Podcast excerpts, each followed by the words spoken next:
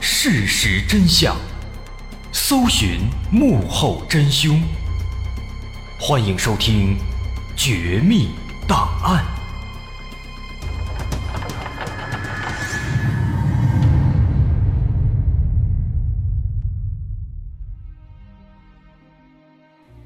还原事实，探索真相。欢迎来到今天的《绝密档案》，我是大碗。平时一说到越狱啊，肯定首先很多人都会想到那部叫做《越狱》的美剧啊，非常精彩。不过呢，精彩归精彩，那毕竟是电视剧啊。剧里的主人公呢，他很厉害啊，能够把监狱的地图都刻在身上，还能够得到一些身怀绝技的犯人的帮助，甚至还有闲心跟监狱里的女医生啊眉来眼去的调情。这在现实生活当中显然是不可能出现的。不过今天咱们要说的这位啊，他是一位现实存在的越狱大师。这大师其实也很有名了，而且有意思的是啊，虽然他是一个罪犯，但是在很多人的心里呢，却认为他是一个神一样的存在，很崇拜他，对他充满了感激。那这是为什么呢？是因为啊，他的接连几次的越狱，都是具有比较特殊的意义的。他曾经被关在日本最戒备森严的监狱，每天遭到非人般的虐待，带着二十公斤的手铐脚镣，吃喝拉撒全都在单独的小黑屋里。在这样的条件下，他却在十一年间四次成功越狱，震惊了全日本，甚至在最后靠一己之力还改变了日本监狱的旧体制。那这个人，相信很多人已经猜到是谁了，他就是。人称日本越狱大师的百鸟游荣。说这个百鸟，说他的故事要从他的入狱以及四次越狱的经历依次讲述。首先，我们要说百鸟游荣这个人呢，他其实是比较悲惨的。他出生在一九零七年，出生在日本的青森县，这个地方呢位于日本本州岛。他的父亲是一个渔夫，母亲是家庭主妇，这是一个典型的日本家庭。一家人不是很富裕，日子也是比较清贫的。而且呢，屋漏偏逢连夜雨，在他两岁的时候，他的父亲因为身患绝症不幸去世了。那家里的收入来源没有了，他的母亲后来就改嫁了，撇下了百鸟游荣一个小孩子。那好在啊，他的亲戚比较善良。把他收留了，抚养他长大成人。虽然说呢，在抚养过程中，他的亲戚对他还算是凑合，但是百鸟游荣呢，他也懂事儿，他知道自己没有父母，不能光给亲戚添麻烦，因此他非常自律，对自己要求一直很严格，每天哎早睡早起，帮亲戚干活，还坚持锻炼，每天跑步十公里。那么几年下来。百鸟游荣就练就了一副健壮的身板。到了十八岁，百鸟游荣认为已经可以自己养活自己了，于是离开了亲戚家。他跟自己的父亲一样，成为了一名渔夫，每天下海捕鱼。那这样的辛苦劳作呢，也让他的身体更加强壮。但他毕竟啊，刚刚十八岁，换现在来说还是个孩子呢。都说孩子三观还没有完全建立，他分辨是非的能力比较弱，所以在这个阶段啊，是他成长的关键时期。近朱者赤，近墨者黑嘛。而偏偏在那个时期呢，他周遭的环境啊，也不是那么的完美，很快就学坏了。怎么回事呢？说这个出海捕鱼啊，的确非常辛苦，而且还特别寂寞。毕竟在海上十天半个月的回不来，天天看着这海面。很无聊，很没意思。那为了消磨时间，那大家都会选择在船上找一些娱乐活动，比如说打牌。可是打牌干打也没意思呀，就会顺带着赌点钱。这下坏了，百鸟游荣学会了，并且深深的迷恋上了赌博。还别说啊，这百鸟游荣呢，虽然没受过什么教育，但是对赌博似乎非常有天赋。经常是输少赢多，而靠着赌博呢，确实在这个渔船上啊，他也赚了一些小钱。但是这也为他日后被抓进监狱埋下了伏笔。后来，一九二九年，年轻的百鸟游荣经人介绍认识了一个年轻的女子，俩人聊得不错，很快结婚成家，后来还生了一男两女三个孩子。结婚以后，百鸟游荣在当地开了一家小店，总的来说呢，这生意还不错，生活也还挺好。但是这百鸟游荣啊，咱也说了，他的人生底色到底是一个悲剧色彩。天灾人祸让他的生活一蹶不振，怎么回事呢？一九二九年什么时候？马上就到了全球经济危机了，当时日本也受到了巨大影响，经济迅速倒退，那大家的消费水平大幅下降，这就导致百鸟游荣的小店啊，整天是入不敷出，濒临倒闭。可是家里还有三个孩子，还有老婆，这可怎么办呢？眼看这小店不赚钱了，那为了养家糊口，百鸟游荣在绝望下就想起了当年在渔船上学会的那项技能，也就是赌博。他决定靠着赌博来赚一些钱。但是赌博这玩意儿，它真的能发家致富吗？那不可能啊！不光不可能，还能把一个好人给搞成一个坏人。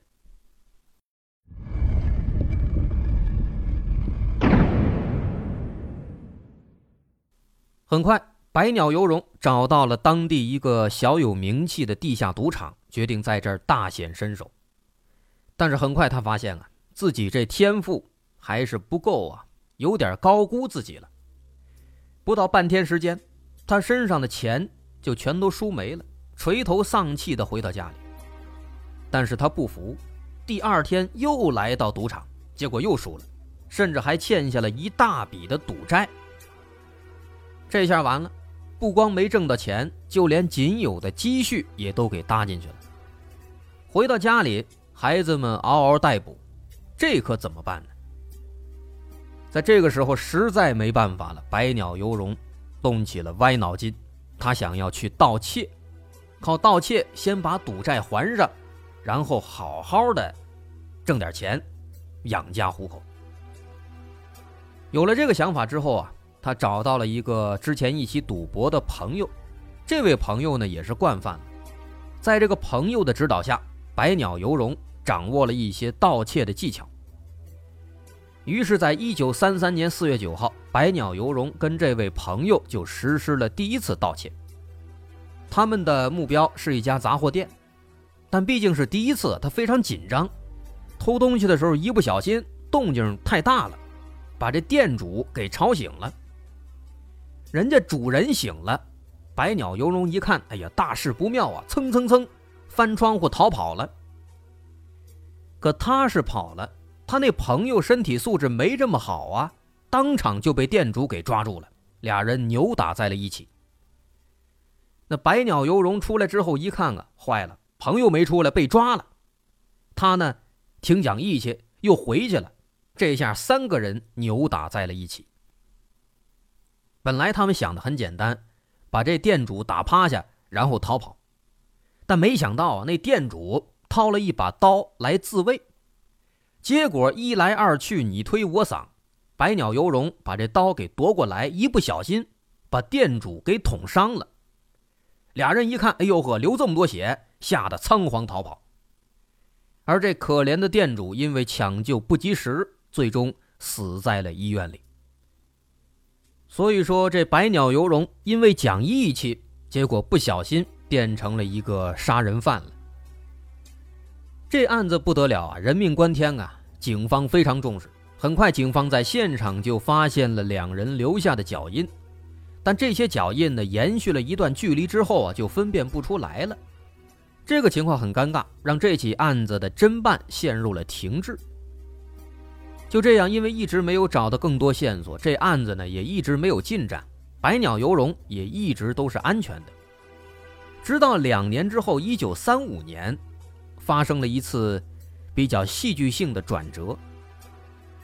那年二月，当时那个一起跟他盗窃的朋友，因为自己盗窃仓库被警察抓了，在审讯期间，他害怕呀，就交代了当年那起盗窃并且过失杀害店主的事情。可是没想到啊，警方不分青红皂白，一口认定这个朋友就是当年杀死店主的凶手。那这事儿呢，后来让百鸟游龙知道了，他呢还是非常讲义气。他心想，人是我杀的，我犯的错误不能让朋友背锅呀。于是他主动找到警方，向警方自首。警方当时都懵了，没想到这还有意外收获呢。好，既然如此，就把百鸟游龙给起诉了。于是当年十二月，二十八岁的百鸟游龙因为杀人罪被关进了当地的青森监狱。就这样，他的第一次牢狱生涯正式开启了。但让百鸟游龙万万没有想到的是啊。自己的确应该讲义气，可是没想到监狱中的生活非常非常痛苦，饭菜难吃，环境糟糕，这也就算了，都能够克服。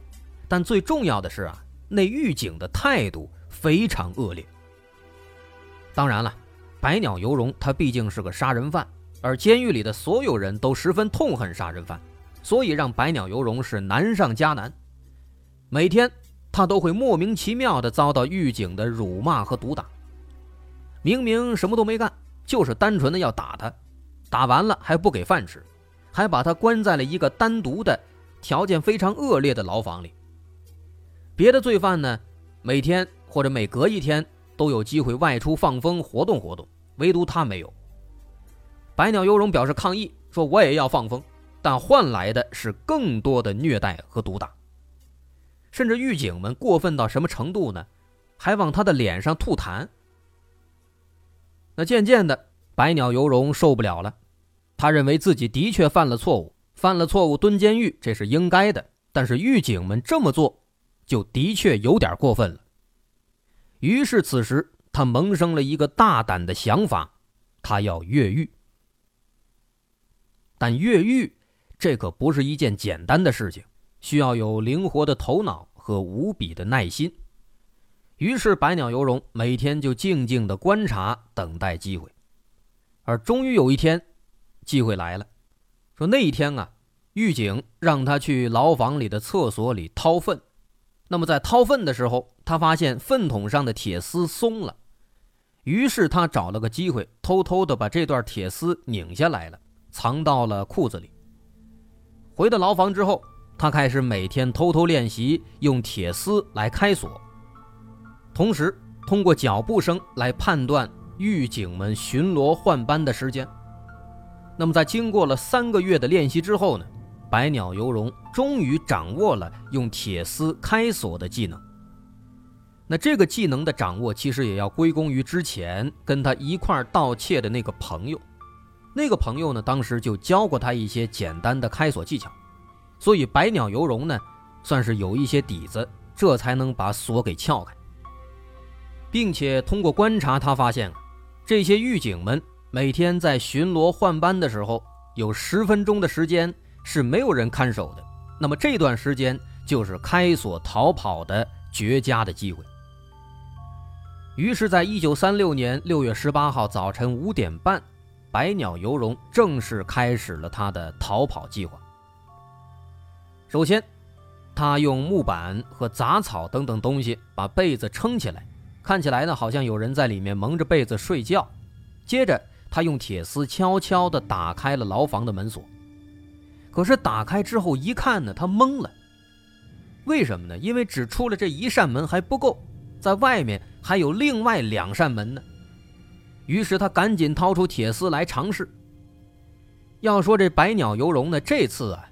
运气还真是不错，连他自己也没想到，就只是简单的捅了几下，这两道门竟然打开了，这给他高兴坏了，赶紧翻墙逃出了监狱。就这样，第一次越狱成功了。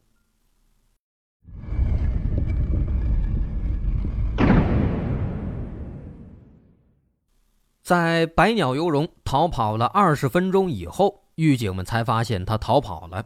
赶紧报告上级领导，立刻增派了数千名警力来追捕百鸟游龙。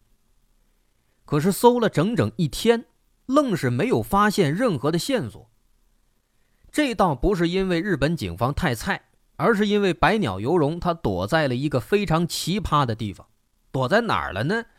他跑到了一片公共墓地，在那儿藏了一天。那警察怎么可能会去墓地找呢？谁会没事去墓地呀？所以他就这样逃过了追捕。但即便逃过了追捕，他的自由时光也没有持续太久，仅仅持续了三天。三天以后，第四天还是被抓了。这事儿呢，还挺有戏剧性，因为当时逃出来，他没钱吃饭，饿了三天，实在是饿得不行了，他就去了一家医院，打算偷一点医疗器械出去卖钱。为什么偷医疗器械呢？因为那个时候啊，医疗物资非常的紧缺，非常值钱，所以偷这个医院，他认为比较值。但是啊，运气太差。他刚一进医院，正好人家去医院里边追捕他去调查的警方，也在医院里，双方四目相对，大眼瞪小眼儿，百鸟游龙当场就被抓住了。那被抓回来以后，之前的杀人加上这次越狱，给他判了无期，并在一九三七年四月把他转移到了一个新的监狱，叫做宫城监狱。不过这个地方改变了百鸟游龙。这个宫城监狱这儿的典狱长叫做小林良藏，小林良藏是个好人，他仔细观察了这个新来的百鸟游龙，发现这个人啊，虽然他杀了人还越狱了，但看上去不是一个冷血残暴的人，跟一般的杀人犯还是有区别的。于是呢，他就秉着公平的原则，把百鸟游龙当成普通犯人来对待。并且不允许狱警们对他辱骂、对他殴打。那这个行为呢？百鸟游龙看在眼里，他非常感动，心想自己终于得到了公平的对待，自己的确犯了罪，的确杀了人、越了狱，的确应该受到惩罚。但是这样的惩罚才是他应当接受并且可以接受的。于是他就心甘情愿地开始老老实实的在监狱里面服刑，十分感激小林良藏。在这积极改造，他也不越狱了，并且在监狱里面，他仍然不忘记坚持锻炼身体，每天都要进行大量运动。所以这个时候呢，他的身体比之前实际上更加强壮了。毕竟每天没事干啊，只能锻炼了。但是啊，好景不长，啊，这个百鸟游龙啊，确实是倒霉。四年之后，一九四一年十月二十，因为那个时候呢，时局动荡。因为二战嘛，所以各个监狱之间呢，可能也是为了维护稳定，经常要这个罪犯啊来回的流动，把这个罪犯转移到那儿，那个罪犯转移过来，来回的转移。那百鸟游龙当时被转移到了秋田监狱，在这个秋田监狱，因为百鸟游龙他之前杀过人、越过狱，他自然而然的又成为了重点关照对象。在这儿啊。狱警的态度更加恶劣了，除了经常的殴打和辱骂，他还被迫参加一些高强度的劳动作业，生活环境更加糟糕了。糟糕到什么程度呢？在冬天，也只能睡在冰冷的水泥地上，没有床垫，只有一张很薄的床单让他垫着，甚至有时候还不给他被子。不仅如此，为了确保百鸟游龙不会再越狱。他被关在了一个特殊的房间，这是一个单人的小房间，是专门对付那些穷凶恶极的犯人的。墙壁、地板都用了混凝土来加固，只有门上有一个小小的洞，用来送食物、送水。而且房间里面非常黑暗，几乎没有光线，唯一的采光点就是天花板上的一个很小的被铁窗棂子给封死的天窗。但是这个天窗距离地面足足有四米高。这么设计，他为的就是防止犯人接触到顶部的天花板，防止他们从上面逃走。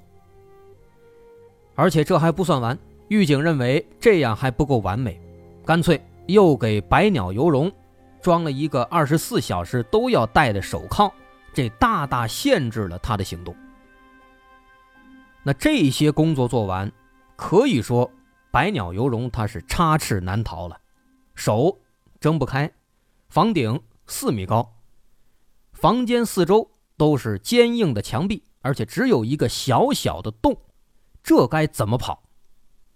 所有人都认为这一下他肯定跑不了了。不过呢，在百鸟游龙的心里，因为这种恶劣的条件，他的一个新的越狱计划正在慢慢的酝酿。那么这一次，他又会以什么样的方式来越狱呢？后来他又如何凭借着一己之力改变了日本的相关政策和制度呢？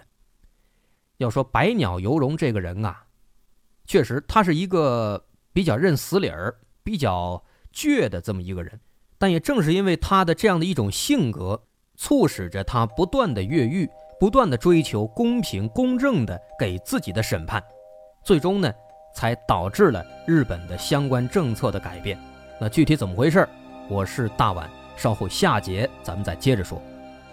如果您喜欢，欢迎关注我的微信公众号，在微信搜索“大碗说故事”，点击关注即可。好，咱们稍后下节见。